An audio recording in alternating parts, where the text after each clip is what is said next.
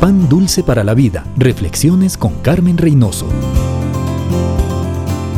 Muchos cristianos, después de uno o diez años de conocer a Cristo, se dan cuenta que siguen viviendo más o menos como antes de ser cristianos. Y por supuesto están desilusionados, desanimados y dicen, la vida cristiana no es como yo pensaba. Déjeme decirle, Dios no hace falsas promesas. Él desea que su vida esté llena de gozo y de paz, a pesar de las luchas y dificultades. Él no dijo que no vendrían pruebas, persecución, dificultades. Él no dijo que al entregar su vida al Señor todo viene a ser confortable, placentero, sin problemas, pero sí nos ofreció una vida victoriosa en medio de la adversidad. Nos aseguró paz y gozo en el corazón a pesar de las tormentas. Su presencia es real, su espíritu está en nosotros, con nosotros.